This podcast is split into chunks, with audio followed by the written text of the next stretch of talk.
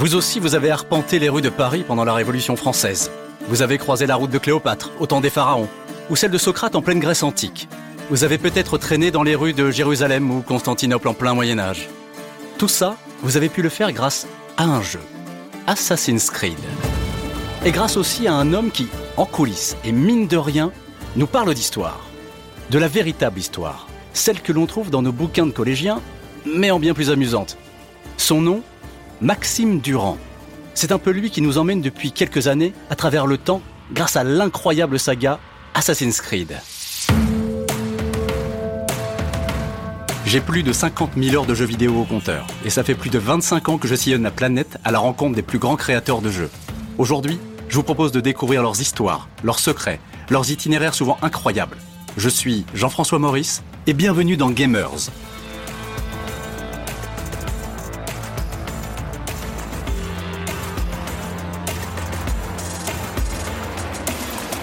Avant que je vous parle d'Assassin's Creed, il faut d'abord que je vous raconte rapidement l'histoire d'un autre jeu.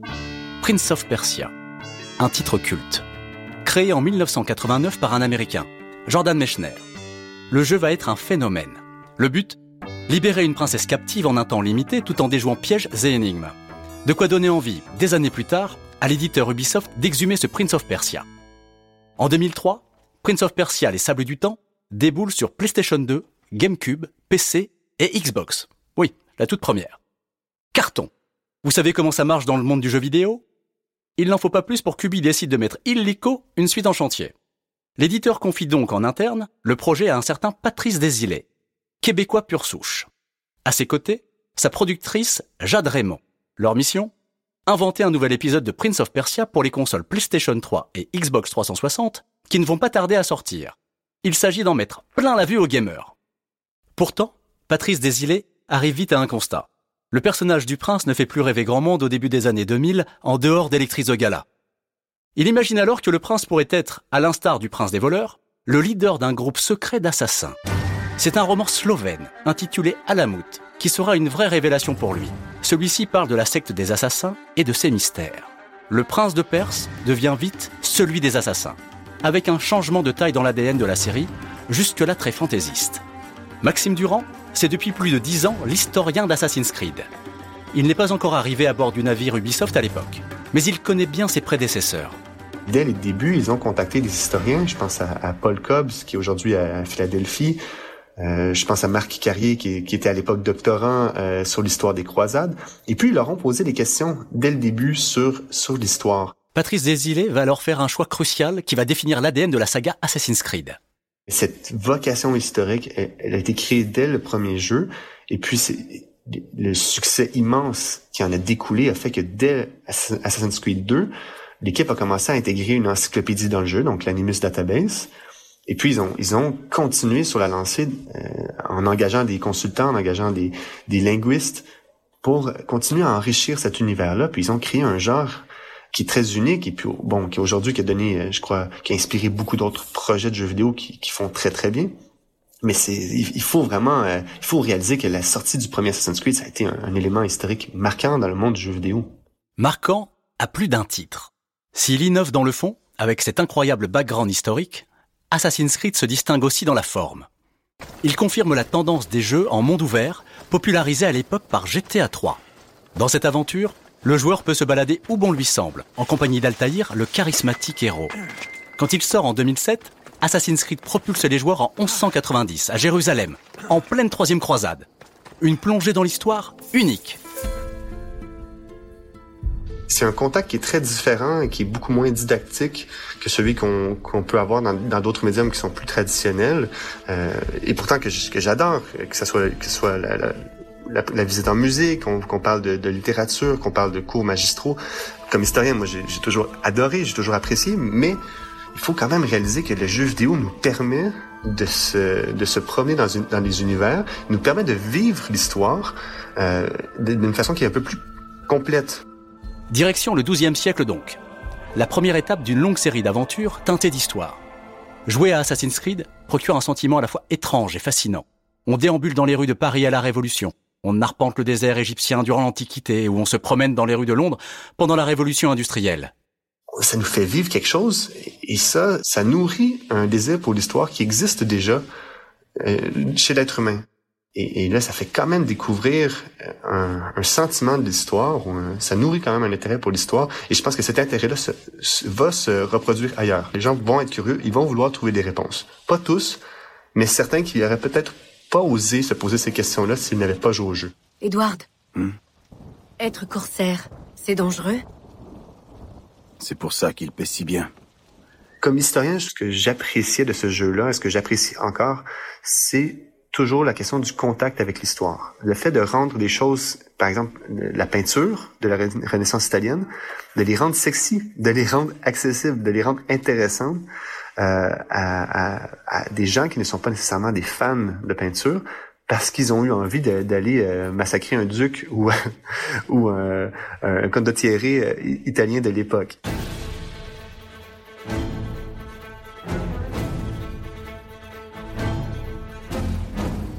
Mais concrètement, comment ça se passe d'introduire une bonne dose d'histoire dans un jeu vidéo? Si aujourd'hui l'éditeur fait appel à des historiens, des linguistes, des scientifiques, Maxime Durand a, à ses débuts, un peu essuyé les plâtres. Une espèce de choc des cultures. Évidemment, ça a été extraordinaire d'avoir cette chance-là, de pouvoir rentrer dans la compagnie. Mais réalistement, les trois premiers mois, ça a été les mois les plus exécrables de toute ma vie. Maxime va vite comprendre que la vie d'une entreprise multinationale comme Ubisoft n'a rien à voir avec le monde universitaire. Ils ont un calendrier, ils ont un échéancier à livrer aussi. Ils ont des rêves également qu'ils veulent mettre de l'avant. Euh, et, et lorsqu'ils décident qu'ils vont faire un jeu vidéo sur une certaine époque, ben, la machine avance. Et puis l'historien doit aller dans le sens de l'équipe. Il ne doit pas être un, frein. Euh, il doit être un, un équipier. Mais parce qu'il s'agit d'un jeu vidéo, l'équipe va se retrouver confrontée à des problématiques inédites qui, pour certaines, vont impacter en profondeur la création du jeu. Par exemple, lorsque c'était l'enjeu de la révolution américaine, euh, il y avait la technologie pour faire des, des petites villes. Donc, on, on avait déjà fait euh, les villes italiennes, on avait déjà fait bon le, Proche-Orient, euh, mais c'est vrai qu'on n'avait pas beaucoup de technologie, par exemple, pour naviguer dans les environnements naturels tels que les arbres, et on n'avait pas de, de, technologie navale. Donc, l'équipe dès le début, lorsqu'ils se sont posé la question de savoir, euh, on fait, on fait un, un jeu sur la révolution américaine parce que c'est un sujet qui nous intéresse. Euh, eh bien, on, doit réfléchir, on doit poser des questions au niveau technique, au niveau scientifique à l'historien pour essayer de savoir où on doit investir notre temps. Là, je mets en pause deux secondes. Il faut bien comprendre que c'est un choix déterminant. Parce que là, on peut parler de mois et de mois de travail juste pour tenter de représenter correctement une époque. Dans une pure fiction, le jeu se plierait sans doute aux contraintes technologiques. On ne sait pas faire de bateau, qu'à cela ne tienne, on se déplacera en voiture. Mais pas ici parce qu'il s'inspire de l'histoire, de notre histoire. Assassin's Creed peut poser des problèmes totalement inédits à des créateurs de jeux et impliquer certaines décisions radicales. De la contrainte naît la créativité, dit-on. L'équipe a décidé d'investir dans les navires parce qu'ils se sont rendus compte que finalement, l'histoire coloniale, c'est presque impossible sans parler des navires parce que tout le monde se déplace avec les voiliers à l'époque. Euh, faire une histoire coloniale sans avoir de technologie pour se promener dans la nature, ben, c'est un peu impossible parce qu'au final, il y a des grands espaces très vastes où les armées vont se déplacer. Donc, on, on veut donner cette liberté-là aux personnages. Mais au-delà de savoir si on se déplace en train ou en bateau, le travail de Maxime va se faire de plus en plus spécifique au fur et à mesure de l'avancée du jeu. On veut bien comprendre l'essence d'une époque. C'est pas que du visuel, c'est de comprendre quelles sont les idéologies, comment on salue, comment on, comment on interagit entre les personnes, quels sont les enjeux politiques par exemple? Sauf qu'ici, on parle gameplay et game design, tout le jargon des créateurs qui font que le jeu reste une expérience ludique, plaisante. Pas comme les cours d'histoire de Madame Gilbert en cinquième. Vous aussi, vous avez connu ça. Maxime, c'est un peu le prof d'histoire ultime, prêt à quelques concessions pour que ses élèves saisissent l'esprit d'une époque. On essaie d'aller chercher des images qui sont cohérentes tout de même du passé, même si c'est même si dans le même jeu, on peut trouver des forteresses qui ne sont pas de, l'époque ptolémaïque, en plein milieu du désert. Et là, on, on, comprend que c'est vraiment pour faire plaisir aux joueurs, pour offrir une opportunité de, de jeu. Donc, ça a ses limites au niveau historique, mais, mais on, on comprend au final que la majorité des joueurs apprécient d'avoir cette opportunité-là de se battre dans un, même s'il y a des éléments plus fantastiques. Évidemment, à jouer avec l'histoire, on joue aussi parfois avec le feu. À chaque sortie de jeu, moi, je, je suis, euh, je suis toujours inquiet parce que nécessairement l'histoire ne fait pas consensus. Euh, l'histoire, malgré tout, c'est politique, même si on fait des choix euh, éclairés. Sortir un Assassin's Creed, c'est aussi un peu tendre le bâton pour se faire battre. Certains sujets sont évidemment particulièrement sensibles et impossibles à éviter. L'épisode le plus récent de, de critique, c'est vrai que c'était sur le, la réception du jeu Assassin's Creed Unity, mais plutôt à propos de l'image de la Révolution française. Et là oui, on se dit que l'on touche à un mythe, une institution française. Le sujet est sensible, et vous allez le voir, les réactions peuvent être étonnantes. Il y a quand même beaucoup de prises de position qui sont faites dans, au niveau politique actuel. Et à l'époque, c'est vrai qu'à la sortie du jeu, donc Jean-Luc Mélenchon et puis Alexis Corbière qui avaient fait un, un, peu de vague euh, à la sortie du jeu. Jean-Luc Mélenchon s'était agacé et avait parlé de propagande à l'égard de cet Assassin's Creed Unity, de quoi provoquer la colère des gamers. La communauté avait moqué le politique qui, manifestement, n'avait jamais mis les mains sur le jeu. Bref, faut dire que dans le jeu vidéo, on est habitué à se prendre des coups.